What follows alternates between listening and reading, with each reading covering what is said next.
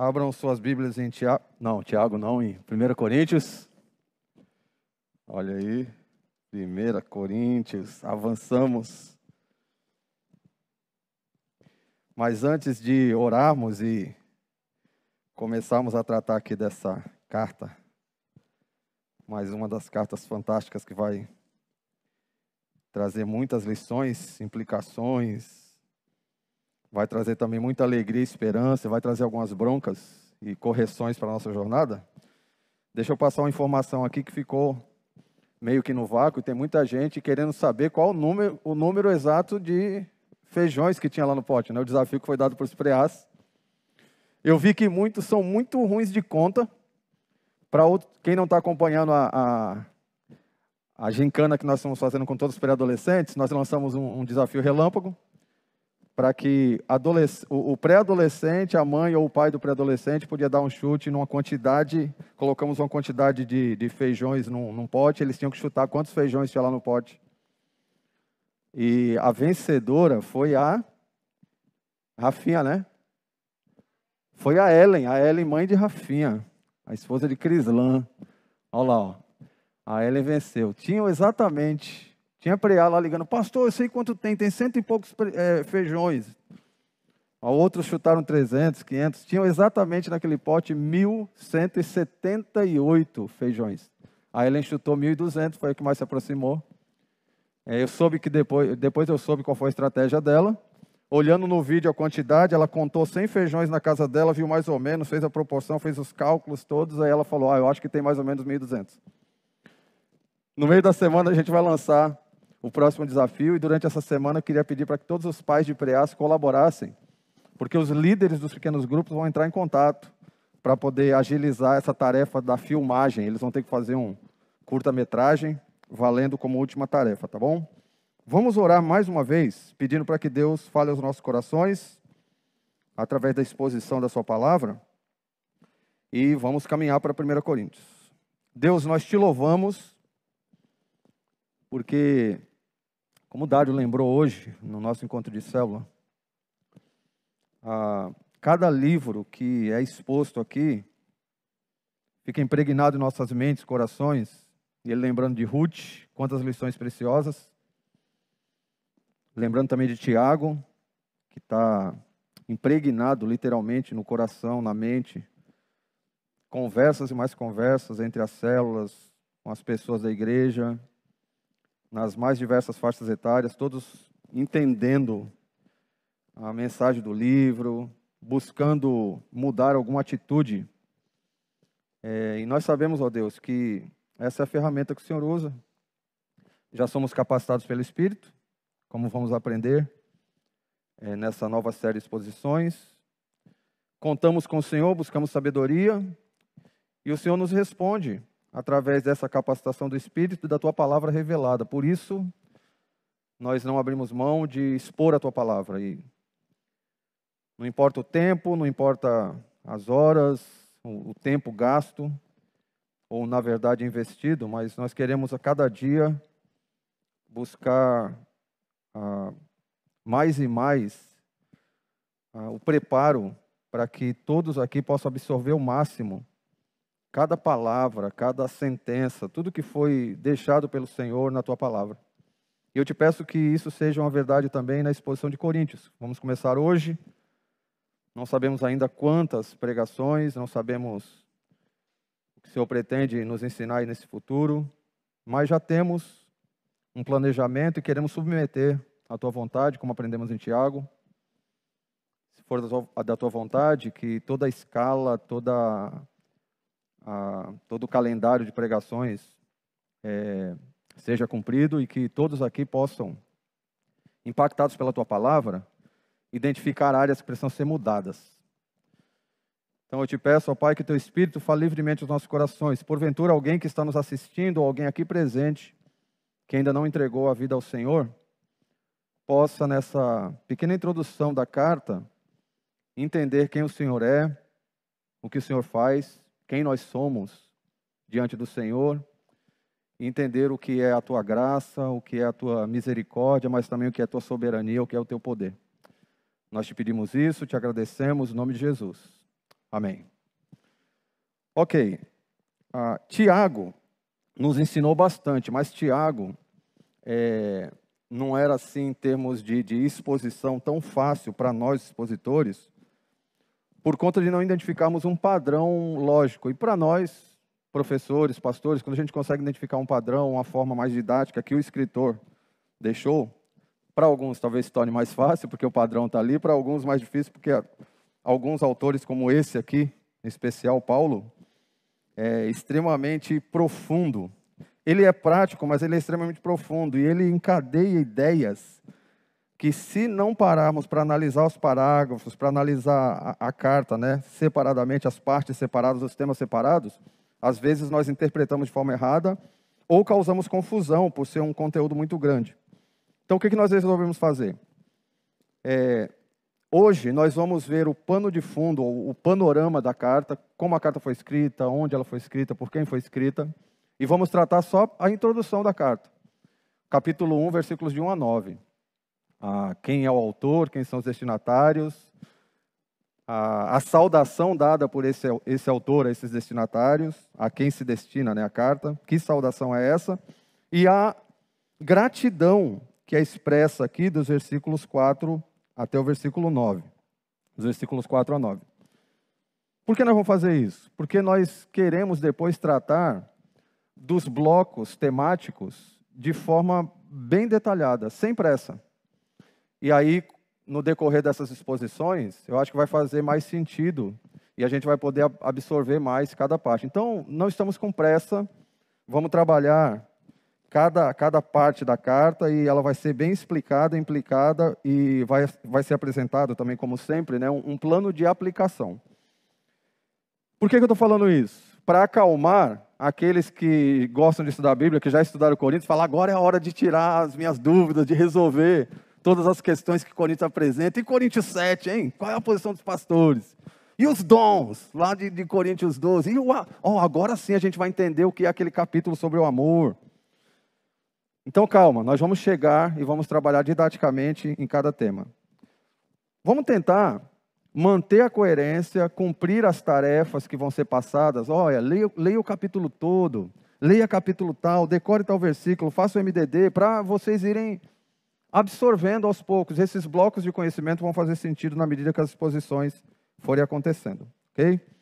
Então vamos lá, vamos falar um pouco. Ah, só mais um, antes de entrar aqui na cidade, só mais uma observação.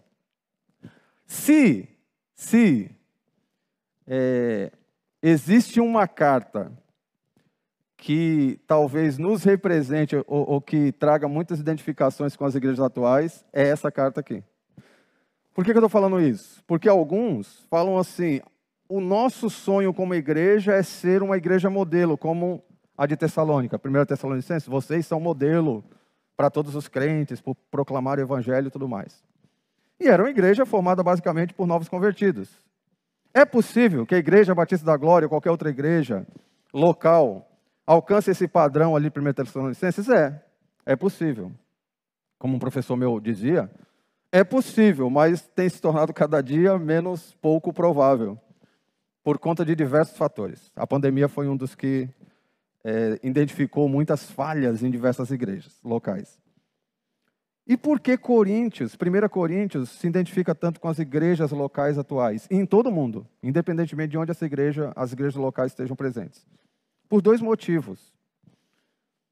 Primeiro motivo, a igreja, ela é de Deus e ela tem alguns pré-requisitos para ser considerada uma igreja evangélica, mas em termos de formas e de lugares, elas são diferentes. E, e Coríntios vai mostrar para a gente que é possível e é recomendável que vivamos com pessoas que é, agem de forma diferente. Mas não vamos coadunar com pecados e quebra de princípios. Formas não são tão importantes. É, um exemplo prático disso: se você for numa conferência missionária internacional e você for louvar a Deus do lado de um alemão e de um africano, é, além de notar a diferença da cor, um, eu estou falando um alemão típico, biotipo de alemão, loirão alto de olho azul, e um da tribo Zulu, lá da África, aquele que é negro, negro mesmo, o olho é até meio amarelado pelo, por causa da sua raça, na hora do louvor, você vai ver na mesma música, cantando a mesma verdade de Deus e com a mesma sinceridade de coração, o alemão cantando assim: Eu me alegro no Senhor, estou muito feliz, sem tirar a mão do bolso. E você vai ver o africano, o irmãozinho, cantando a mesma música, literalmente, talvez subindo no banco e batendo palma e gritando. Então, as formas é, não são o mais importante. Agora, os princípios, a parte bíblica, teológica, isso é importante. Então, nós quebramos aquele paradigma de que só a Igreja Batista da Glória que é a igreja que faz as coisas da forma certa. Não. E nós vamos aprender então a segunda verdade, que é essa até na Igreja Batista da Glória, na Igreja Batista, na Igreja Evangélica lá do Guarujá, a igreja que, que nos enviou. Não importa que igreja. Talvez alguém que esteja assistindo e não faz parte nem da nossa igreja lá no Guarujá, nem da nossa igreja aqui da Glória. Toda igreja é formada por pessoas imperfeitas, problemáticas, com dificuldades que pecam. Ah, sabe aquele bom aroma do evangelho que o crente deveria exalar? Nem sempre vai ser assim. Às vezes vai sair um fedor do pecado quando você se aproxima de alguém. E Coríntios vai mostrar essa verdade. Então isso é muito legal, porque ao mesmo tempo que ela é dura, dizendo não admita pecado. Se, se alguém continuar nessa prática do pecado, joga até para fora, exclui, joga lá fora. Ele não faz parte desse corpo. Isso é duro, né? É pesado. Mas ao mesmo tempo, a igreja é formada por pessoas problemáticas, e mesmo sendo problemáticos, são filhos de Deus. E vão ser entregues lá no final, no dia de Cristo, no, no, no dia da revelação de Cristo, vão ser glorificados. Então vocês veem, são os, os dois lados da moeda. Essa carta vai nos ensinar que nós devemos manter a unidade que foi feita ou foi criada por Deus em Cristo Jesus. Não devemos amaciar pecado, aquela última mensagem sobre disciplina na igreja de Tiago, Paulo talvez seja mais duro ainda do que Tiago e mais claro do que nós devemos fazer com essa indisciplina, essas pessoas que se infiltram na igreja, ou crentes que estão levando o pecado a sério mesmo, no sentido de viver para o pecado, mas ao mesmo tempo ela vai dizer o seguinte: ninguém aqui é perfeito, ninguém aqui é bonzinho. Nós somos regenerados, santificados por Cristo, na cruz, mas ainda temos defeitos, temos problemas, temos dificuldades. E aí vai entrar as instruções no decorrer da carta, é como, como lidamos com tudo isso, qual é a parte de Deus nesse processo de santificação e qual é a nossa parte nesse processo de santificação. Então isso é fantástico, é uma carta assim que vai tratar com muitas áreas da igreja. Vamos lá, rapidamente, alguns detalhes aí para vocês sobre a cidade. Como eu coloquei, eu acho que tem 14 páginas de informações no, no estudo ou para você imprimir, ou que você vai ter em PDF, ah, aí você depois pode pegar informações mais detalhadas, e o Google também vai responder muita coisa para você. Mas informações principais aqui, ou informações em destaque para entendermos a cidade e a igreja lá em Corinto. Localizada no que é chamado né, o istmo estreito entre os mares Egeu e Adriático, tem um mapinha, vocês estão vendo essa setinha no mapa? Está vendo que tem ali Corinto e Atena? Para quem não sabe o que é istmo, Está vendo que Corinto está meio separado assim de lá do, do continente? É, aí tem Atenas e tem só um, um, um, pedacinho de terra, uma linguinha de terra ali segurando o pedaço aqui de Corinto, Sencreia, Caia, do restante lá do continente. Ah, isso aí se chama istmo. Istmo é um pedacinho de terra que junta uma ilha ou junta um pedaço de terra ao continente. Por que, que esse pedaço aqui onde Corinto está tá localizado era tão importante? Porque sabe o que, que esses camaradas fizeram? Ali naquele istmo, se você observar, se alguém tivesse que fazer uma viagem de navio, eles tinham que contornar Corinto, Acaia, Sencreia, para chegar, ou ali de Creta, eles teriam que, que contornar para chegar lá para o lado da Macedônia, se não estivessem viajando ali dentro. Os camaradas resolveram fazer o seguinte: e se a gente abrisse um canal que passasse ali, ó, daquela seta que está indo perto de Sencreia, e atravessasse por dentro daquele pedaço do mar até chegar no outro lado? evitaríamos piratas, evitaríamos tempestades, evitaríamos muitos naufrágios. E eles fizeram isso. Eles abriram um canal que existe até hoje, chamado Istmo de Corinto, ou Canal de Corinto. Ali passa a ter navios de passageiros. Então eles abriram esse canal. Ou seja, Corinto foi assim a, elevada a uma capital extremamente importante por causa das rotas de viagem. Os navios grandes, ao invés de fazer o contorno, eles vinham até ali, eram rebocados e eram levados ali por dentro daquele istmo. Uma cidade, então, portuária, mas muito, muito importante. Era um rico centro comercial, navios que queriam evitar, então, esses perigos. Né? Eles, ao invés de contornar toda a península, eles faziam essa viagem ali por dentro. A gente, às vezes, imagina, vendo esses filmes sobre as cidades antigas, aqueles povoados com tendas, né? aquelas cidades com poucas pessoas. Para vocês terem uma ideia, lá em Corinto existia um teatro ao ar livre com capacidade para 20 mil pessoas.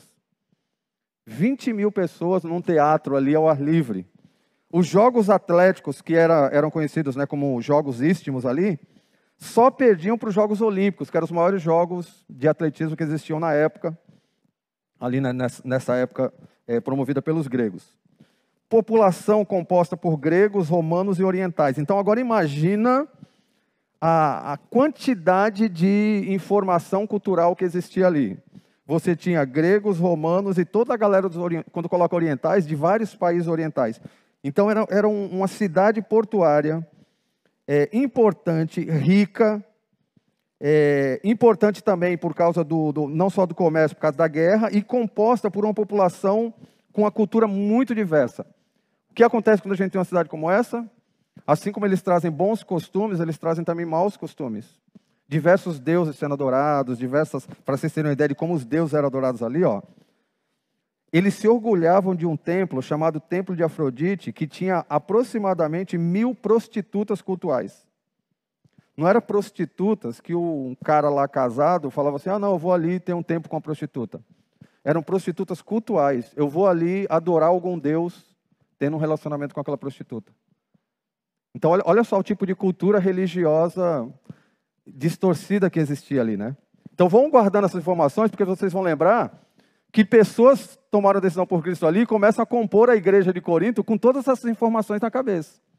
E você sabe que uma pessoa que toma decisão por Cristo não muda automaticamente. A gente começa a entender por que, que os coríntios eram tão complicados, por que essa galera tinha tanto pecado, por que eles tinham práticas tão absurdas.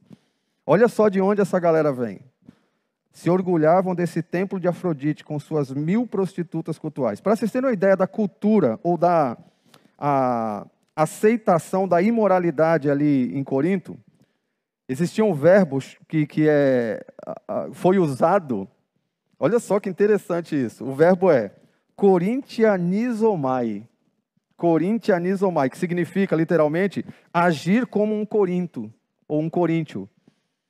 Oh, deixa eu só deixar claro aqui, Isa, não tô, principalmente hoje é aniversário da minha filha mais nova, estou fazendo 20 anos, eu não quero te ofender. Se Corinthians, uma igreja tão problemática, o nome parece tanto com aquele time.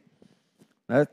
Então, mas não fui eu que criei o nome do time também. Corintionizomai literalmente significava agir como um coríntio e adquiriu o sentido de praticar relações sexuais ilícitas era sinônimo. Ser um coríntio, ou ser daquela cidade, significava que você tinha uma vida totalmente imoral e praticava relações sexuais ilícitas.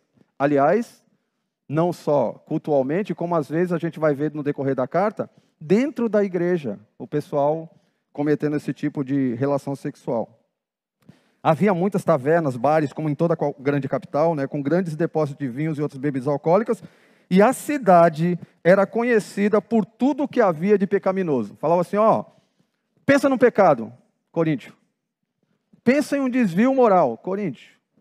E o verbo, corintianizomai, significava ter relações sexuais ilícitas, agir como um coríntio. A fama deles não era muito boa. Pensando um pouquinho aqui, isso tem a ver, ou, ou, ou vocês identificam cidades ou culturas hoje que se parecem com isso? Gente, é, é, impressionante como as coisas hoje parecem que estão bem mais próximas dessa realidade, né? A gente estava lembrando, ou, conversando com o Dário, ele lembrou do jeitinho brasileiro. O jeitinho brasileiro seria o correspondente desse verbo para agir como um coríntio. Agir como um brasileiro, levar vantagem em tudo. Ah, pensa na questão da imoralidade. Gente, não entra na minha cabeça que os top trends de comentários na internet não é mais Covid, Covid, não é nada ligado à moralidade, não é nada ligado a alimentação ou paz mundial, é Big Brother. É Big Brother. não, não, faz sentido. Ah, e o tiro saiu pela culatra, eles ficaram imaginando, se a gente pegasse um grupo grande de militantes e colocasse no local para poder mostrar que os militantes têm razão. Agora eles estão se matando lá entre eles. O tiro saiu pela culatra. Mas é impressionante como a imoralidade hoje. As crianças, a geração alfa, a galerinha que está nascendo agora tem até seus 10 anos de idade, para eles não é mais chocante a imoralidade sexual, ideologia de gênero, para eles é normal. O que choca minha geração, os cinquentões, até a geração aí um, um pouco mais recente, para essa, essa criançada já não, não choca mais. O padrão moral já era. O padrão ético já era. Então, a, as identificações dessa cidade com as, com, com as, as nossas cidades hoje, aqui é, é algo muito próximo, muito paralelo. Como é que essa igreja surgiu? Eu vou te desafiar a, em casa, ler Atos, capítulo 18, versículo de 1 a 17 que vai mostrar como que essa igreja surgiu. O evangelho foi pregado por Paulo em Corinto, em sua segunda viagem missionária. O mapa mostra isso, nesse mapinha que eu tinha mostrado para vocês. Enquanto ele morava ali com Áquila e Priscila, que foram pessoas que ele conheceu, que também tinham a mesma profissão que ele, é, é, eram fabricantes de tendas, ele ficou morando com eles ali e ficou pregando na sinagoga, na reunião dos judeus. Até que uma oposição muito grande o forçou a mudar-se de casa. Ele foi para a casa do lado da sinagoga. O pessoal viu que tinha gente tomando decisão por Cristo, Paulo já estava fazendo uma bagunça ali por causa do evangelho, as pessoas estavam questionando o seu modo de viver e estavam sendo convertidas. Aí Paulo é obrigado a sair da, da sinagoga e continuar as pregações numa casa do lado. Os judeus o acusaram perante o governador romano Galho, mas as acusações foram rejeitadas. Paulo então permanece um ano e meio na cidade, está lá em Atos, é, capítulo 18 a 17, 1 Coríntios 2, 3 também confirma isso. Depois ele parte e lá da cidade de Éfeso ele escreve, aproximadamente no ano 50, ah, depois do ano 50, a igreja é plantada no ano 50, ano 52, 53, a gente não sabe exatamente, aí ele escreve essa carta aos Coríntios. Todas as informações são bem detalhadas depois para vocês na parte escrita, tá? Então, lá de Éfeso, ele escreve essa carta.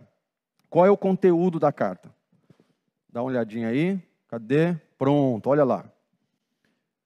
Ah, tem uma mensagem aí, essa mensagem, é, ela resume o conteúdo do livro, tá? da carta inteira. A verdadeira maturidade espiritual na vida de uma igreja desenvolve relacionamentos de amor sob o poder libertador e a graça unificadora de Cristo. E olha como que a carta é dividida, dá uma olhadinha. Primeiro nós vamos ter a introdução, é que a gente vai estar tratando agora, introdução 1 de 1 a 9. Depois disso, nós temos as divisões que acontecem na igreja. Há muitas divisões estavam acontecendo, a gente vai estudar sobre qual foi o motivo dessas divisões, como é que isso foi tratado biblicamente, como é que Paulo apresentou o evangelho como solução para isso. Depois disso, nós temos a imoralidade sendo abordada. Então, Paulo vai tratar sobre assuntos ligados à imoralidade, tem algumas subdivisões aí, isso aí é só o tema geral, tá bom?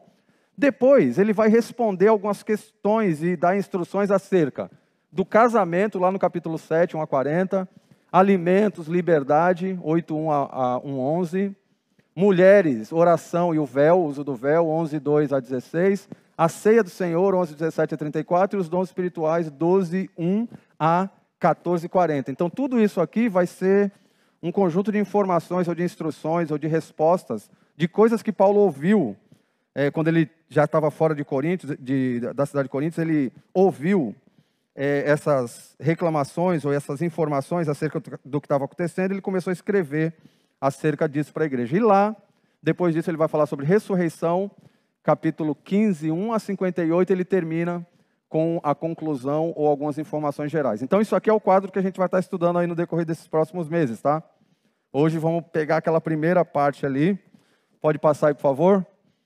Vamos ler juntos e aí a partir daqui eu vou explicar para vocês, tirar algumas implicações e sugerir depois no final um conjunto de aplicações é, para vocês. Eu escolhi a NVI para a gente poder ler, mas é, na, no esboço que eu passei para vocês, que está escrito, já está no grupo da igreja. Se você está assistindo de casa, você pode entrar em contato, como você pode baixar isso no site. É, nós temos três versões aí que eu coloquei para você. Na revista atualizada, a NVT, né, que é a transformadora, e a NVI. A gente vai ler na NVI. Paulo, chamado para ser apóstolo de Cristo Jesus pela vontade de Deus, e o irmão Sóstenes, a igreja de Deus que está em Corinto, aos santificados em Cristo Jesus e chamados para serem santos, juntamente com todos os que em toda parte invocam o nome do Senhor Jesus Cristo, Senhor deles e nós. A vocês, graça e paz da parte de Deus, nosso Pai, e do Senhor Jesus Cristo. Sempre dou graças ao meu Deus por vocês, por causa da graça que lhes foi dada por Ele em Cristo Jesus. Pois nele vocês foram enriquecidos em tudo, em toda palavra e em todo conhecimento, porque o testemunho de Cristo foi confirmado entre vocês, de modo que não lhes falta nenhum dom espiritual, enquanto vocês aguardam que o nosso Senhor Jesus Cristo seja revelado. Ele os manterá firmes até o fim, de modo que vocês serão irrepreensíveis no dia do nosso Senhor Jesus Cristo. Fiel é Deus, o qual os chamou à comunhão com seu Filho, Jesus Cristo, nosso Senhor. Bom, a partir daqui, nós vamos ter uma telinha fixa aí, com o que a gente chama de esboço. Ah, esse esboço aqui, ele está dessa forma, para a gente poder prestar bastante atenção em quem está falando, para quem está falando, qual é a ação, quais são as subordinações aí das frases. Aí eu acho que vai ficar mais fácil da gente entender. Então, de olho aí no esboço, presta atenção que tem algumas palavras que estão grifadas, né? Tem algumas palavras que estão em verde. Ali em verde são as ações ligadas ao autor, a Paulo. Paulo, chamado, escrevo. O que está em vermelho, ações ou conceitos ligados a Deus, pela vontade de Deus, de Deus, nosso, nosso Deus e Pai.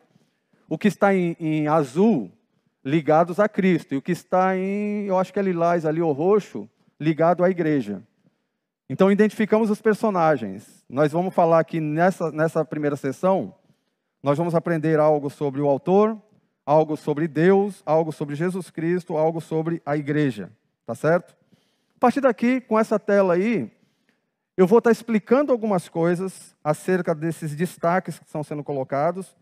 E se você não consegue anotar tudo, ou você não tem memória fotográfica, tudo que eu vou estar explicando vai estar disponível para vocês é, nos grupos aí da igreja, tá bom? Então, Paulo chamado pela vontade de Deus. O que, que nós percebemos aqui? O autor não só é identificado, como ele é qualificado. Né? Ele se identifica, Paulo, e ele se qualifica aí, chamado. Outra coisa interessante, não só se qualifica, como ele mostra também a quem o chamou, Deus. Só aqui talvez nós pudéssemos aqui tirar implicações para as próximas duas, três horas. Quem é Paulo? Quem é Deus? Quem que é chamado? Quem chamou? Quem manda? Quem obedece? Quem é o Criador? Quem é a criatura? Ah, qual é a nossa função dentro do corpo? Quem é que determina? Mas vamos, vamos tentar resumir aqui esse conceito. Olha só, ele se qualifica, ele se identifica, ele se define aqui como alguém que não se nomeou, ele se identifica como alguém que foi chamado, ele foi nomeado. Então a posição, a função dele é definida, mas não é definida por ele. Por que é importante a gente observar isso? Puxa, eu não sabia que eu tinha que ler a Bíblia assim, né, vendo palavra por palavra. Sim, porque existe uma confusão muito grande hoje nas igrejas de que eu me nomeio, eu digo quem eu sou dentro do corpo, eu me candidato ao cargo mesmo sem ser chamado. Eu nem sei se eu precisava ser chamado. Ah, quem é que manda? É Deus ou, ou, sou eu? É uma votação simples? É, é no empurrão que eu coloco alguém para algum cargo? Paulo entendia exatamente aqui de onde vinha esse, chamado. Né? Ele era chamado pela vontade de Deus, não foi ele que definiu. Ah, quem definiu a função e o ministério de Paulo foi Deus. E ele diz que função é essa? Ser apóstolo. Então, Paulo, chamado para ser apóstolo pela vontade de Deus. E hoje existe uma confusão muito grande sobre quem é o apóstolo. Também temos muito material escrito para você dar uma lida, mas resumidamente para você entender. Assim como existiam profetas no Antigo Testamento, homens escolhidos por Deus para cargos especiais, para implantar alguma coisa ligada ao reino, revelar alguma coisa em, relação à palavra, em algum momento específico da história, acontecia isso no Novo Testamento. Vocês vão lembrar que nós expomos aqui Marcos recentemente, e vocês lembram que Jesus chama doze para estarem com ele, aprender dele, ser revestido com poder e depois dar prosseguimento à implantação do reino que ele estava fazendo? Lembra que esses doze depois são chamados de apóstolos.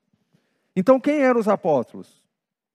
Os apóstolos eram inicialmente um grupo de homens chamados especificamente e pessoalmente por Jesus Cristo, que viveram com ele, que aprenderam diretamente dele, que viram tudo o que ele fez do início do ministério até a ressurreição, que estavam presentes e receberam diretamente dele aquele mandato da grande comissão, que foram revestidos por ele de um poder diferente e com dons diferentes, eram dons ligados à implantação do reino, ligados à cura, milagres, e que com o decorrer do tempo, desenvolvimento da igreja, estabelecimento de lideranças em igrejas locais, desapareceram. Mas por que desapareceram? É lógico.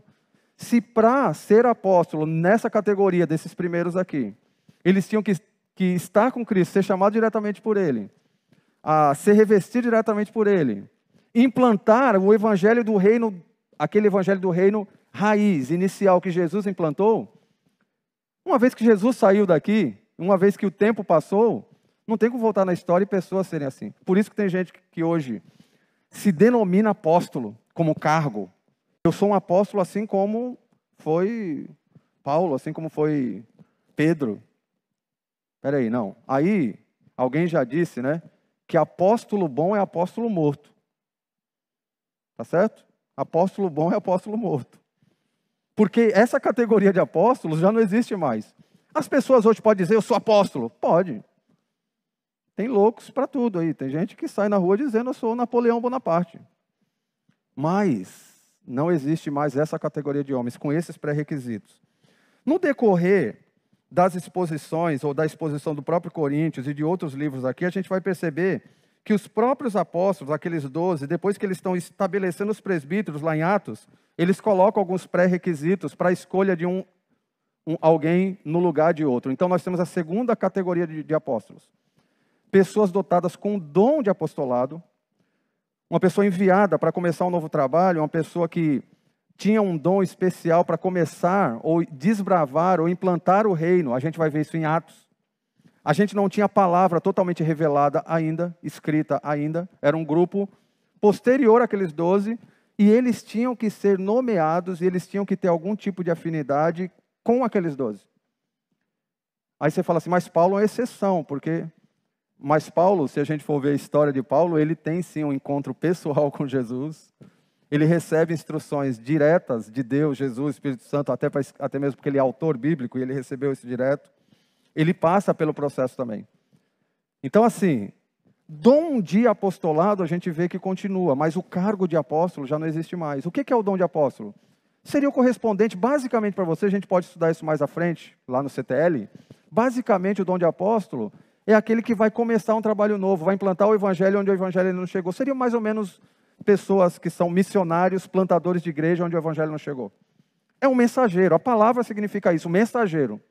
Só que nós tínhamos esse primeiro grupo, os doze mensageiros especiais, selecionados por Jesus, capacitados com poderes miraculosos, para estabelecer os alicerces da igreja, ter recebido a comissão direta de Deus através de Jesus Cristo, ter visto, ter sido ensinado, chamado, visto inclusive a ressurreição de Jesus. Ou seja, Paulo está dizendo: eu sou um desses. Eu, Dário, essa galera, todos os pastores aqui da igreja, não, não somos apóstolos. Nós somos presbíteros. É uma outra categoria. São os líderes das igrejas locais que vão surgir no decorrer do desenvolvimento da igreja. Ok? Paulo se, se encarrega de dizer: Eu sou apóstolo. Por que, que ele está dizendo isso? Porque para dar a surra que ele vai dar de Bíblia aqui, para ter autoridade para que essa igreja fale, opa, eu tenho que ouvir esse cara, ele tem que dizer, olha, eu sou um representante direto do Senhor Jesus Cristo. Tudo que eu estou pregando para vocês aqui é uma comissão, um comissionamento, eu sou um enviado e eu tenho essa autoridade apostólica. Ele vai usar isso em todas as suas introduções de carta. Então ele reconhece o seu chamado, mas ele diz: Eu não sou um apóstolo porque eu me nomeei. Eu sou um apóstolo porque, pela vontade de Deus, eu fui chamado para isso. E aí ele diz, e o irmão Sóstenes, o irmão Sóstenes, Sóstenes, eu não sei se o Sóstenes, ele deve conhecer, o Sóstenes com certeza já leu na Bíblia sobre o nome dele, né? E eu não sei se foi escolhido o nome dele por causa desse evento que aconteceu lá em Atos capítulo 18. Deixa eu mostrar aqui para vocês rapidinho. Lá em Atos 18 diz o seguinte, que quando Paulo foi condenado, capítulo 18, versículo 12. Quando, porém, Galho era procônsul da Caia, levantaram os judeus concernente contra Paulo e levaram ao tribunal, dizendo: Esse persuade a homens a adorar a Deus por modo contrário à lei. E a Paulo falar quando Galho declarou aos judeus: Se fosse com efeito algum injustiça ou crime da maior gravidade, ó judeus, de razão seria atender-vos. Mas se é questão de palavras, de nomes e da vossa lei, tratai disso vós mesmos. Eu não quero ser juiz dessas coisas. E o expulsou, os expulsou do tribunal. Eles queriam condenar Paulo diante do, do tribunal, e o, o, tribunal falou assim: vocês são judeus que se entendam, resolve lá dentro da igreja, não, não vamos pegar nisso aqui não. Aí o que, que eles fizeram? Então, todos agarraram Sóstenes, o principal da sinagoga, que estava dando ouvido para Paulo, e o espancaram diante do tribunal. Galho, todavia, não se incomodava com essas coisas. Ou seja, foi assim que Paulo teve o contato com Sóstenes. Ele pregou o evangelho, Sóstenes, um dos principais judeus da sinagoga, toma a decisão por Cristo. Qual é a consequência disso? Ah, agora eu sou crente, viva apanha, é espancado. Esse era o contexto aqui que, tava, que a igreja estava funcionando. Esse Sóstenes estava agora com Paulo, provavelmente lá em Éfeso, viajando com Paulo, e ele ah, está junto quando Paulo escreve essa carta. Aí ele diz: a igreja de Deus que está em Corinto, aos santificados em Cristo Jesus e aos chamados para serem santos. O que, que vocês observam aí, ó, bons observadores? A igreja de quem? De Paulo? De Sóstenes? O que, que diz aí na sua Bíblia? A igreja de? De Deus. De quem é a igreja? De Deus. É comum a gente ouvir assim na rua, né? Bismarck, agora eu sei que tu está indo lá na igreja, né? Que igreja é? Não, é a igreja lá do pastor Dário. é a igreja lá do, do Gildásio. Ah, é a igreja. Não, não, não. Aqui está claro. Ele está escrevendo a igreja de Deus, que está onde ele define o local, que está em Corinto igual. Essa igreja de Deus que está em Corinto, igual. Santificados em Cristo, que é igual a chamados para serem santos. É a mesma coisa.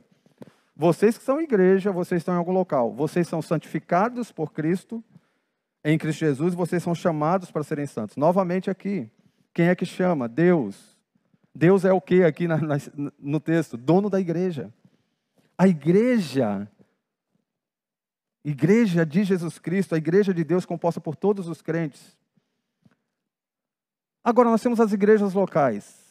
As igrejas locais são representações da igreja de Deus. Continua sendo de Deus. A Igreja Batista da Glória é uma igreja de Deus que está em Teresina. É como se estivesse aqui, ó, a igreja de Deus que está em Teresina, que está em Corinto. Quem é que administra essa igreja aqui? Presbíteros, pastores que também são de Deus, mas o dono é Deus. Isso aqui já quebra um monte de paradigma. Isso aqui já, já atinge organizações mais organizações que têm donos. Eu convivi com um pastor que quando ele foi pregar numa igreja, ele era seminarista, se não me engano, mas era nessa época, ele foi pregar na igreja, ele falou sobre pecado. E um, um casal da igreja, lá um, um homem da igreja, que era o que dava o maior dízimo, no final do culto foi muito boa mensagem, pastor. Está aqui para o senhor um cheque. Ele, não, obrigado então, mas está aqui ó, uma oferta, um cheque para o senhor. Gostaria que o senhor não pregasse mais sobre pecado aqui, viu? Fale mais sobre amor. Tem gente, creia em mim, que se acha dono da igreja. Que se alguém contrariar, mesmo que seja biblicamente, contrariar com um conceito bíblico, fala: quem é você? Eu sou fundador dessa igreja. Não, a igreja não é fundada por homens, a igreja é fundada por Deus usando pessoas. Pessoas passam, a igreja é de Deus. Se a gente não, não, não começa a entender esses conceitos, aí as confusões vão ficando assim na nossa cabeça. Quero trazer o princípio um pouco mais para baixo. A célula não é sua. A célula não é sua. Ah, eu vou lá para a célula do Carlinhos. Não. É uma célula da igreja que é de Deus, que é dirigida ou administrada ou cuidada momentaneamente pelo Carlinhos ou por qualquer outro líder de célula. Então vamos ficar bem espertos para entender aí qual é a nossa função. Ele escreve para a igreja que é de Deus, que está em Corinto. E o que, que é essa igreja? Ele, ele dá algumas características para essa igreja. Eles são santificados em Cristo Jesus e chamados para serem santos. Ah, santificados, que é o verbo ali, ele está no passado. E, se a gente for, depois a gente vai ver detalhadamente, não vou entrar aqui em detalhes agora, lá no capítulo 6 ele vai identificar o que, que é esses santificados. Santificados é uma pessoa que foi, teve sua posição mudada de pecador para santo. Vamos lembrar aqui que o processo de santificação, de salvação, começa quando nós somos convertidos e não somos mais vistos como pecadores. Não somos mais representados por Adão, agora nós somos santos, separados para uso exclusivo de Deus. E ele está dizendo: vocês já foram, está no passado, tá? É um tempo auristo aqui. Vocês foram santificados em Jesus Cristo. Vocês foram salvos.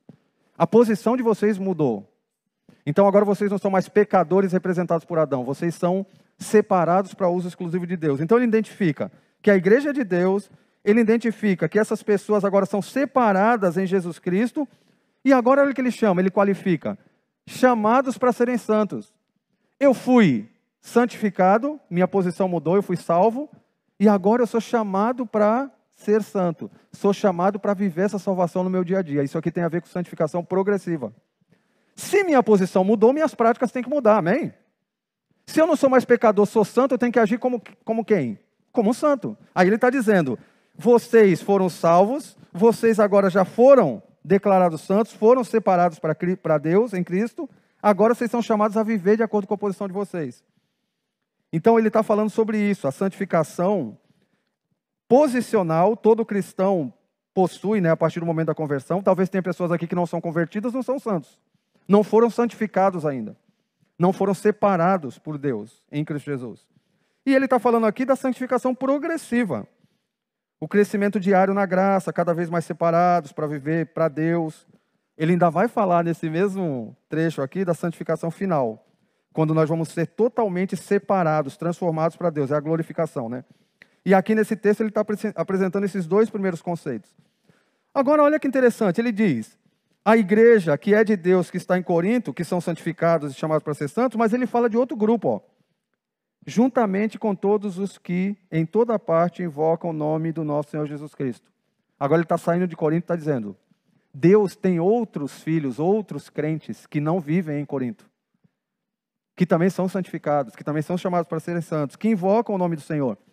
Aqui ele está abrindo a porta para dizer: essa carta serve para os coríntios, mas vai servir também lá para a Igreja Batista da Glória. Vai servir para qualquer igreja que é de Deus espalhada pela face da terra. Deu para pegar a ideia aqui? Deus é dono das igrejas que são dele. Mesmo que eu, Josué, não goste do estilo do louvor, mesmo que eu, Josué, não goste de alguma forma que acontece. Ah, na minha igreja não tem células. Não, só existe igreja se tiver célula. Ei, pera lá. E se a igreja começou agora e só tem quatro pessoas? Ah, vamos dividir a quatro em quatro células de um. Calma aí. Mas já é igreja quando nasceu. Ah, não, mas se tiver célula, não é igreja, como o contrário vai dizer. Só existe igreja se tiver escola bíblica dominical, e tem que ser dominical, né? Não, espera aí, calma. Deus tem pessoas que invocam o seu nome espalhados pela face da terra, e quem determina é a palavra de Deus, não é o meu gosto, e Ele é o Senhor. Olha como ele termina: Senhor nosso e deles. Deus é dono da igreja. Algumas implicações para a gente aplicar isso aqui. O entendimento do nosso chamado, tanto para a salvação quanto para a nossa função no corpo, determina a nossa forma de viver. A ação de Deus no ministério e vida espiritual do cristão é real. Quem chama é Deus. Quem determina o ministério é Deus. Quem vai dar o dom é Deus via Espírito Santo, no Senhor Jesus Cristo, mas quem diz é Ele. Eu não tenho direito de falar assim, não, não, mas eu fui capacitado com dom de ensino, mas o que eu quero é cantar. Se Deus te deu ou determinou que você vá para o Ministério do Louvor, Ele vai te capacitar com talentos ou vai te direcionar para isso. Se Ele te capacitou para ensinar, você vai ter que ensinar. Eu tenho que entender quem me chamou, tenho que entender qual é meu dom, tenho que entender qual é minha função dentro do corpo. Não sou eu que determino eu só descubro o que Deus me deu. Sua vida de oração mostra confiança de que a ação de Deus em você é real? Você entende que Deus te chamou, Ele está determinando, Ele está especificando, Ele está querendo que você faça parte desse, dessa edificação do corpo? Conceito teológico aqui: Deus é soberano, é Ele quem chama pela sua vontade, e Deus salva segundo a graça e soberania. É Deus que santifica. Não sou eu que me salvo, não é você que se salva. Você quer aceitar Cristo como Salvador? Ah, amanhã eu vou ver se eu tomo uma decisão. Não, está errado. Mesmo porque conversão não é uma decisão pessoal, é rendição. Eu me rendo, eu, eu, eu entendo, é Deus que está me chamando, então eu, eu sou obrigado, eu tenho que aceitar, Deus está me chamando, eu não vou fazer uma queda de braço com Deus. Não é você que determina o tempo. Nossa função na igreja deveria ser coerente com os nossos dons recebidos. E nós somos salvos, santificados por Deus. A salvação vem dele. Como nós somos salvos, nós devemos viver como salvos, cada dia mais separados para Deus. Faz sentido isso para vocês? Deus é dono da igreja, a igreja não é nossa, nós somos apenas membros, servos. Mesmo que para entrar nessa igreja você tem que ser amigo do irmão Zé, porque se você não for amigo do irmão Zé, você não entra em determinados horários aqui. Isso não muda o fato, porque a igreja não é o prédio. O irmão Zé pode não deixar eu entrar ali, se está na hora ali. Eu falar, irmão Zé, meia-noite, preciso ir lá fazer uma reunião com os adolescentes. Não, Josué, não, não, espera aí. A gente confunde prédio, cargo, pessoas com quem é de quem. Deus é dono da igreja. Até para conselheiros isso é bom, viu? Porque tem conselheiro perdendo o sono, falando, como é que eu vou fazer para mudar aquela pessoa? Você não muda ninguém. Ora, entrega a Deus, faça a sua parte, porque quem muda é Deus. Deus é dono daquela pessoa. Não somos a única representação da igreja de Deus. Existem outros crentes com o mesmo uh, Senhor, a mesma mensagem, a mesma Bíblia, mas com formas, com formas de agir ou de ser igreja diferente. Algumas aplicações.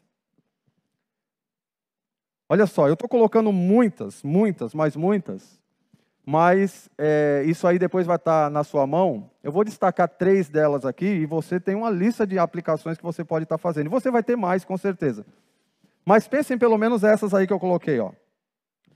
Confie que a ação de Deus em nós é real e crie uma convicção que somos capacitados para a obra. Durante essa semana, medite sobre o fato de que Deus é soberano e nos chamou com um propósito. Tente descobrir qual é o seu propósito e a sua função. Eu gostei dessa aqui, ó. vou ler mais duas. Escreva uma carta para Deus nessa semana, agradecendo pela salvação, pelo entendimento do que aconteceu na cruz. Tu já fez uma carta para Deus? Fala, Deus, querido Senhor, escreve lá, agradecendo a Ele. Todo mundo aqui eu acho que pode fazer isso.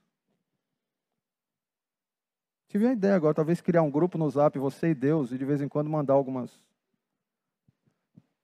Talvez seja assustador se de repente você começar a receber algumas respostas ali, né? Deus usando o zap para falar contigo. Já que tu não sai do zap, eu vou falar contigo através do zap. Avalie sua agenda e veja o quanto você está envolvido com a igreja. Se a igreja é de Deus, se você é de Deus, e se ele te capacitou, você tem que se envolver. A igreja não é feita de um. Eu ia falar que não ia usar nem o exemplo de futebol hoje, mas a igreja não é feita de um time jogando e vários ali na plateia ou na, na arquibancada. Todos são o time. Cada um tem sua função. Agora, muita gente está acomodado. Então, gente, tem várias, várias é, implicações e aplicações aí. Volta só um pouquinho, porque eu queria falar rapidamente aqui sobre a saudação que ele dá. Eu não vou falar muito sobre essa saudação pelo seguinte, porque isso aqui vai acontecer o dia que a gente trabalhar a exposição de Efésios. Mas, basicamente, para vocês entenderem, por que, que Paulo fala sempre graça e paz? Primeiro, ele fala assim, a vocês. Então, a saudação é direcionada a todos os crentes. Aos que estavam em Corinto e todos que, em qualquer parte, se reuniam para evocar o nome do Senhor. Todos que eram salvos, chamados, não, não importa o lugar. O que, que ele deseja? Graça e paz. Ah, quem já estudou Efésios, ou quem não estudou, infelizmente, vai ter que esperar esse tempo. Você pode, por curiosidade, ler Efésios, os três primeiros capítulos. Vou mostrar o seguinte: a igreja que era formada só por judeus, agora tem gentios convertidos. Isso acontece em Atos também. E aí você tem gentios e judeus tentando conviver no mesmo corpo. E o que, que ele está dizendo aqui? Olha, vocês que são gentios têm que conviver com quem são os judeus. Os judeus têm que conviver. Sabe por quê? Porque Cristo, pela sua graça, os salvou. E quando ele os salvou, o que, que ele fez? Ele promoveu a paz entre vocês e Deus. Vocês estavam, eram inimigos de Deus. É o que ele vai descrever em Efésios, capítulo 1 e 2. Vocês eram inimigos. Vocês não tinham paz com Deus. E ele fez o quê? Promoveu a paz. Se Deus promoveu a paz entre ele e vocês, por que vocês não podem promover a paz entre os irmãos? Por que essas brigas? Por que as divisões? Por que as confusões? Por que a imoralidade? Por que tudo isso? Não, não bate, não faz sentido. Então o que ele está dizendo é: a graça e a paz vêm de Deus. Deus, que é o nosso Pai, se Ele é nosso Pai, nós somos filhos. E Jesus Cristo, que é nosso Senhor, se Ele é nosso Senhor, nós somos servos. Eles promovem. O que, que nós devemos fazer?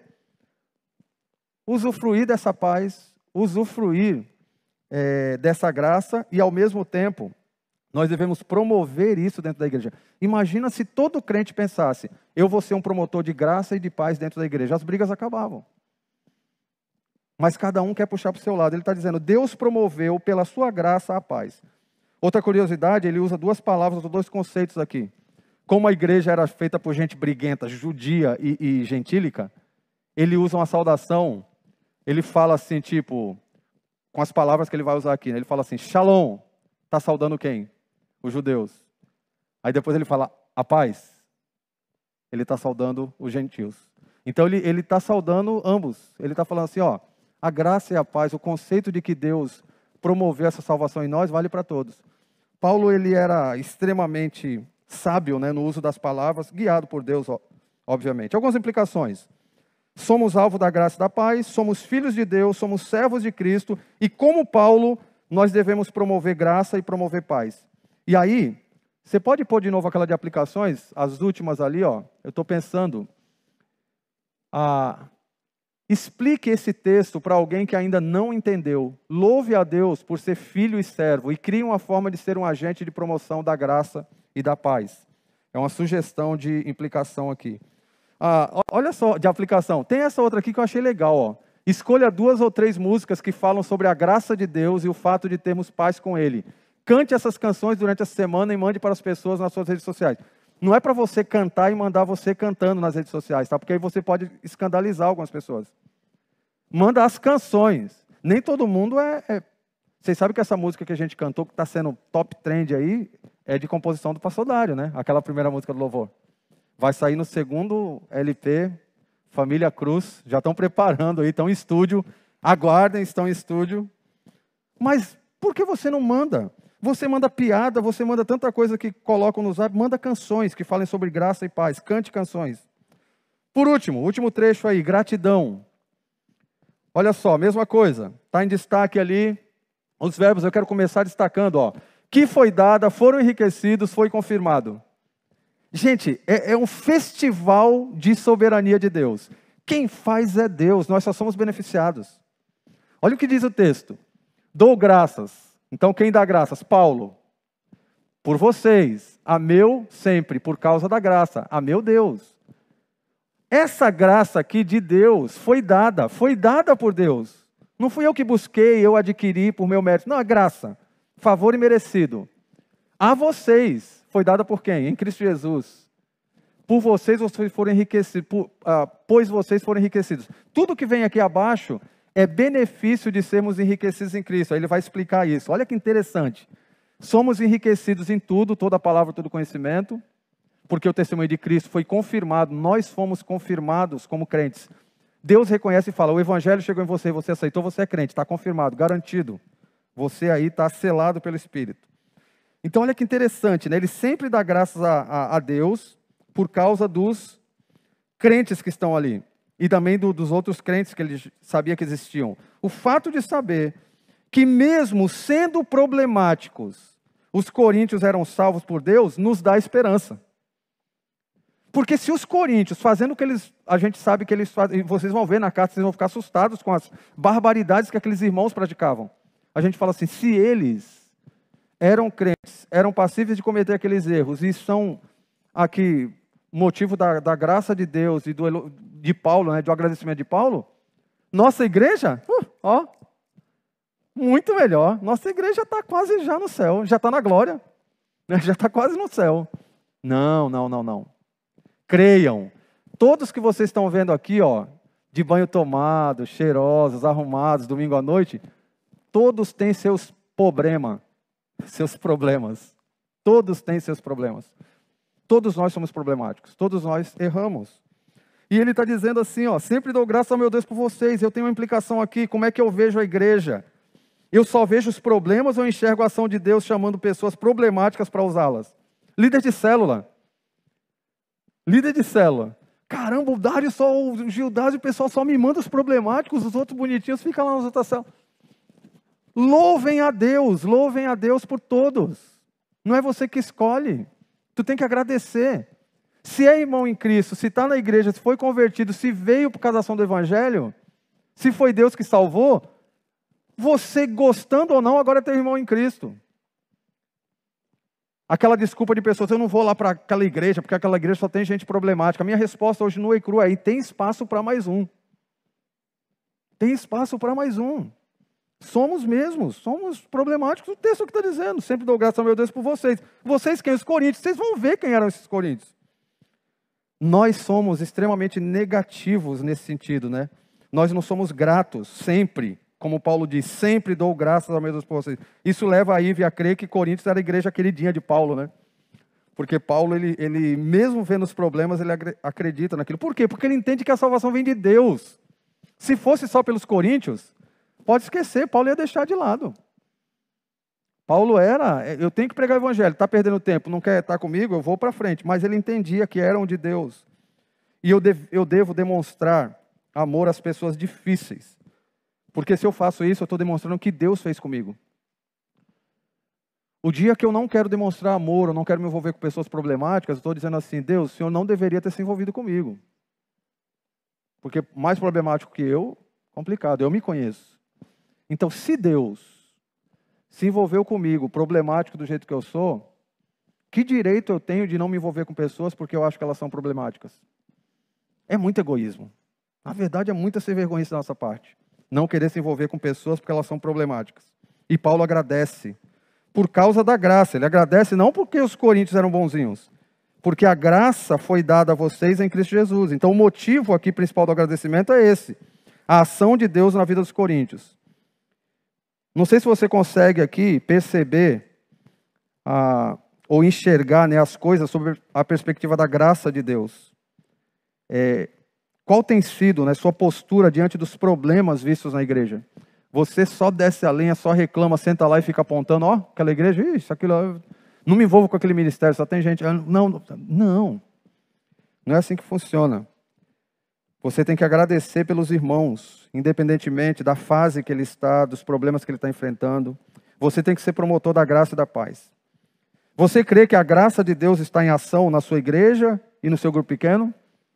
Porque o dia que você desiste de pessoas, você está falando, Deus não está atuando aqui. A graça de Deus não está cobrindo esse local.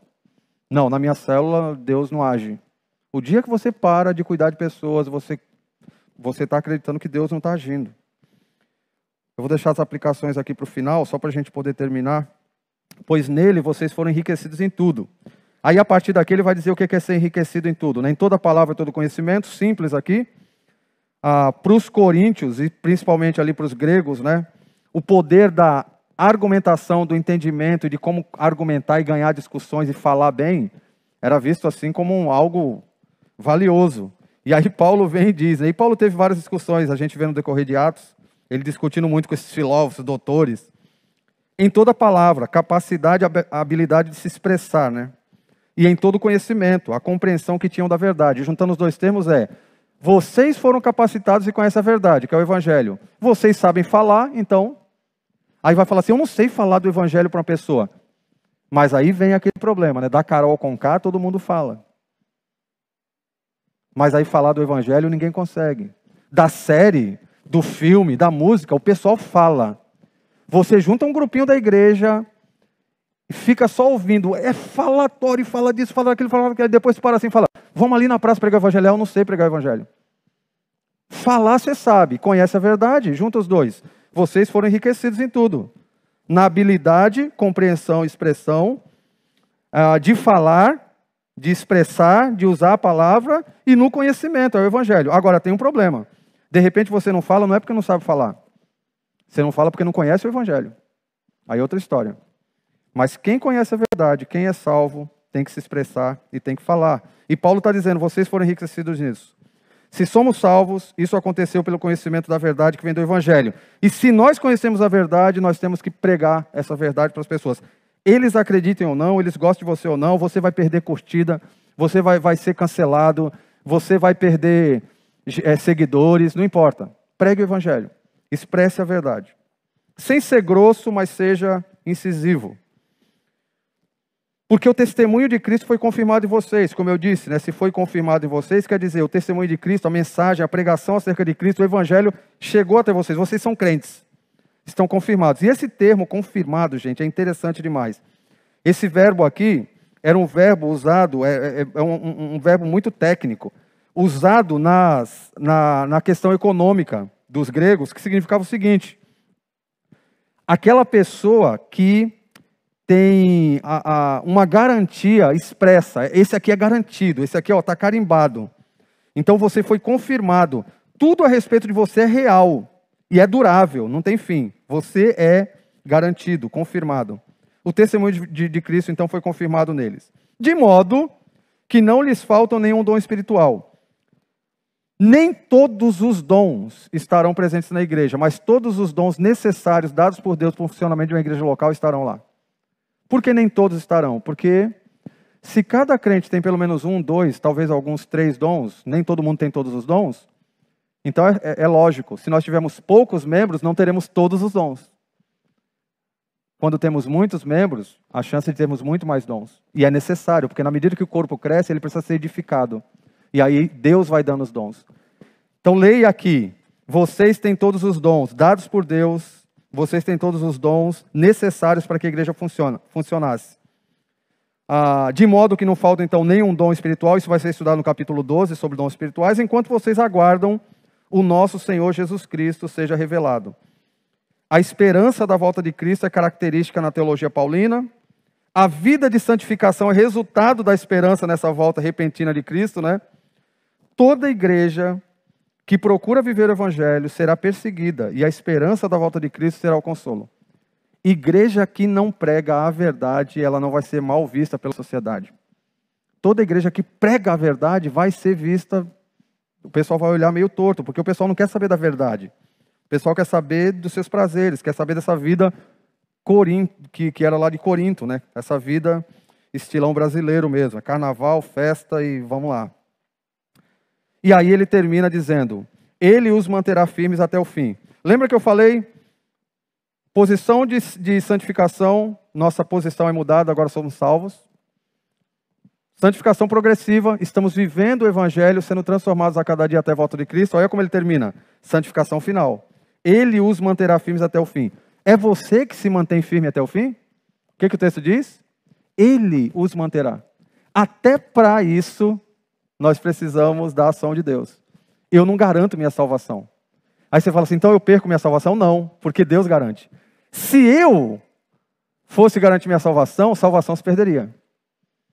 Aliás, perguntaram isso para um grande teólogo que já faleceu, né, do seu Russell Shedd. Pastor Russell Shedd, salvação se perde? Ele falou, depende de quem te salvou. Se foi você mesmo, é óbvio, você não é salvo. Se foi Deus, nunca. Salvação não se perde, porque ele está dizendo que ele vai manter aqueles que ele salvou e que está ajudando a ser separado a cada dia até a volta dele. A, gar a garantia, a segurança da salvação, dessa santificação final está nas mãos de Deus. De modo que vocês serão irrepreensíveis no dia do Senhor. Irrepreensível é inculpável, não impecável.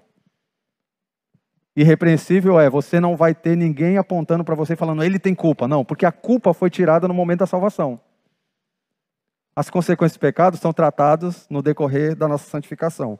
Então não quer dizer que eu não peco, irrepreensível quer dizer que eu não sou culpado, por causa de Deus, por causa do Evangelho, por causa da salvação na cruz, no dia do Senhor, que é o E aí ele, ele garante, olha, ele fecha com chave de ouro dizendo o seguinte: já que a igreja aqui está se dividindo por um monte de problemas, já que a igreja aqui é formada por gente problemática, olha como ele termina esse trecho.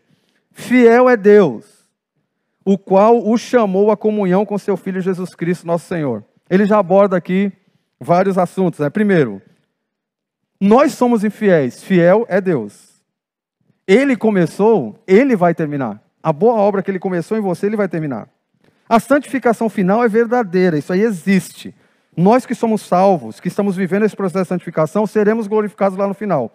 E detalhe, olha só, comunhão com Cristo, que é exatamente o contrário da divisão na igreja. Ele está falando, vocês não são chamados para divisões, vocês são chamados para comunhão, para viver junto, aglomerado, todo mundo ali. A pandemia não está permitindo tanto, né? Essa aglomeração, mas nós vivemos juntos, no mesmo pensamento, no mesmo espírito. Algumas implicações, e aí eu já queria convidar os pastores que estão presentes aí, Dário e Carlinhos só que estão, né? Se puderem subir aqui. Algumas implicações. Fiel é Deus. O que ele começou, é, de fato vai acontecer. Então, essa graça dada foi a esse enriquecimento, testemunho que foi confirmado neles, principalmente esses que estão no passado, vocês foram, vocês foram, vocês foram, e no futuro, vocês serão, tudo vem de Deus. Nada pode nos separar de Deus. Deus terminará o que ele começou, e a comunhão com Cristo é incoerente com a divisão entre os irmãos. As últimas aplicações aí, meu irmão, põe aí, por favor. E com isso a gente termina. Talvez os outros consigam falar menos que eu nas próximas exposições, é porque eu fiquei incumbido de uma, de uma exposição de um trecho mais o panorama da carta. Mas olha, sugestão para vocês. Crie uma lista de oração específica e contínua com os nomes dos membros dos seus grupos pequenos da igreja. Ore sempre agradecendo pela vida dessas pessoas. Você pode orar e ser sincero, gente. Ó oh, Deus, oh, oh, eu queria te agradecer. Eu não sei como, né? O pastor José pediu por aquele irmão lá que é problemático. É, mas começa assim. Daqui a pouco você vai descobrir que você vai se incluir na lista. Deus, eu queria agradecer porque por mim que eu também sou problemático. Talvez seja mais fácil depois você criar sua lista. Que tal a partir de agora você pregar o evangelho com tanta paixão quanto seus argumentos para defender uma pessoa, uma ideia ou qualquer outra coisa que às vezes não é baseado na verdade? Nós temos paixão para defender nossas posições políticas, é, culturais, menos para pregar o evangelho. Valorize o que Deus te deu, reconheça seu empoderamento vindo do alto, né? Viva para Deus. Liste, confesse e deixe seus pecados que o afastaram, que o afastam da coerência com a vida santa. Viva o agora, lembrando que Cristo pode voltar a qualquer momento. Lembra disso? Você acorda e você não sabe se vai voltar para Timão. Você não sabe o que vai acontecer. Cristo pode voltar a qualquer momento. E lembre das músicas que você separou e vai mandar no zap pessoal. Lembre dessas músicas? Então, cante a Deus louvando pela sua fidelidade, além de louvar pela sua graça. A última aplicação aqui eu queria fazer, e eu não podia perder essa oportunidade, pena que o pastor Jandro e o pastor Judas não estão aqui por, por motivo de força maior. Mas eu fiquei pensando nessa carta, Paulo agradecendo a Deus pelos coríntios. Aí eu pensei, por que não os pastores da glória agradecer a Deus pelos membros da igreja, pelas suas congregações? E como não, nem todos estão aqui, mas dois estão. Então eu queria que eles viessem aqui. Aí o pastor Dário já vai encerrar esse tempo. E eu passo para eles, para eles estarem tendo esse privilégio de orar por suas congregações, orar pela igreja, agradecendo. Porque Deus, pela sua soberania e graça, nos escolheu, todos nós problemáticos, para sermos seu povo. E Ele está no controle. Ele está no controle de tudo. Oi, oi. Amém? Vamos orar. Meu Senhor, eu quero te agradecer. Agradecer pelas pessoas que o Senhor salvou. Agradecer porque o Senhor derramou graça e paz na vida daqueles que um dia tomaram a decisão pelo Senhor. O Senhor, de fato, nos concedeu o privilégio de poder acompanhar essas pessoas. E vimos enquanto acompanhávamos a graça do Senhor se derramando sobre a vida delas. Eu tenho visto, ó Deus, como o Senhor tem sido generoso para com os supervisores que estão nos ajudando. Eu tenho visto, ó Deus, que o Senhor tem dado dons diferentes a cada um e através dessa diferença de dons eles têm se ajudado mutuamente. Tenho visto, ó Deus, alguns líderes que têm visto suas células crescendo, se desenvolvendo, amadurecendo. Também, Senhor, tenho visto alguns que, ao cuidar de suas células, ó Pai, têm experimentado um tempo de pouca mudança, de pouco compromisso. E eu te agradeço porque o Senhor tem os mantido em pé. Porque o Senhor tem motivado os seus corações a fazerem por amor a Ti, não pelos resultados. Eu te louvo, ó Deus, porque eu tenho aprendido podido aprender muito com líderes e supervisores que caminham junto comigo. Eu louvo ao Senhor, ó Pai, porque algumas das pessoas da nossa igreja têm tido problemas no casamento, têm tido problemas para viver a fé por causa de perseguição vinda da parte dos pais, pessoas que têm lutado, têm tido dificuldade para lidar com seus pecados Alguns, ó Deus, que têm adoecido por causa desses pecados. Mas eu te agradeço e te louvo porque o Senhor já nos mostrou que tudo isso está sob teu controle. E o Senhor administra disciplina para aqueles que estão em pecado, o Senhor administra esperança para aqueles que estão com o ministério caminhando muito pouco, o Senhor tem administrado humildade àqueles que têm tido muito sucesso no ministério e têm visto crescimento, novos líderes em suas mãos. Eu te louvo, Senhor, porque o Senhor tem nos dado o conhecimento, tem nos dado a tua palavra, nos dado os recursos, nos dado o conteúdo, é, o saber, a, a sabedoria que vem do alto, que nos permite tanto compartilhar o evangelho com os de fora, como permite edificar aqueles que estão dentro. Eu te louvo, ó Pai, porque as pessoas com quem nós convivemos aqui na nossa igreja têm nos dado a oportunidade de entender muito a respeito do que significa amar, tanto porque precisamos amá-las, como porque tem sido, temos sido amados por elas. Eu te louvo, ó Deus, porque as dificuldades com alguns líderes menos experientes que temos tido é, nos ensina a confiar na provisão do Senhor.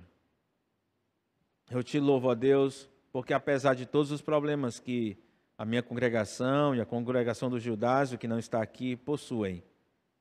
Nós sabemos que o Senhor está conosco e que o Senhor não nos abandona por causa disso. Por isso te damos graça, por isso te louvamos. Pai, eu te louvo, te dou graças, meu Deus, porque antes estávamos perdidos nas trevas e o Senhor nos trouxe para a tua maravilhosa luz, Pai. A tua graça nos alcançou e nos resgatou, Pai. Não porque merecíamos, não porque tínhamos algum poder, mas somente pela tua graça. Amém. E quero te louvar mais uma vez, Pai, pelos meus irmãos que seguem conosco, nos auxiliando Amém. a cuidar da tua igreja, Pai. Obrigado, Senhor. Eu sei que cada um deles tem suas limitações, tem suas dificuldades, mas que, assim como a gente viu hoje, Pai, não é com a força do nosso braço, não é com o nosso entendimento, mas é somente através de Ti, Pai, pelo Teu poder e pela Tua graça. Te louvo pelos líderes, Pai, da minha congregação, pelo Kennedy e a Laíla, o Francisco e a Sabrina, o Natal e a Solange, o Douglas e a Andréia, o Maquilane e a Raiza, Pai.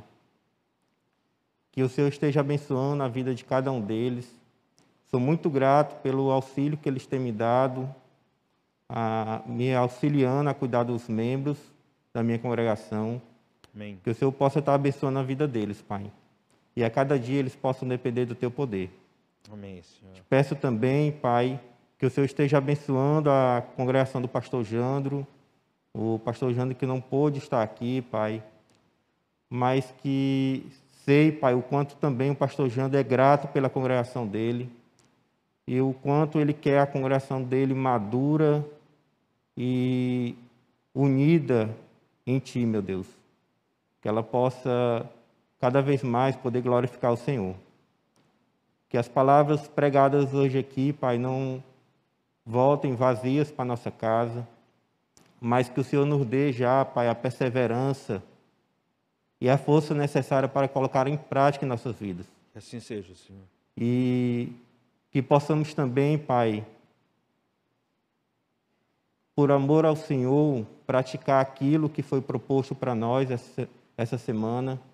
Não só essa semana, Pai, mas na nossa vida que seja um momento edificante, Pai, e de espalhar teu evangelho. Amém. É que eu oro em nome do Senhor Jesus. Amém. Amém. Amém. Que Deus abençoe a vida de cada um de vocês. Se alguém em casa tomou decisão por Cristo Jesus, pode mandar uma mensagem e nós vamos acompanhar você. Um grande abraço, queridos.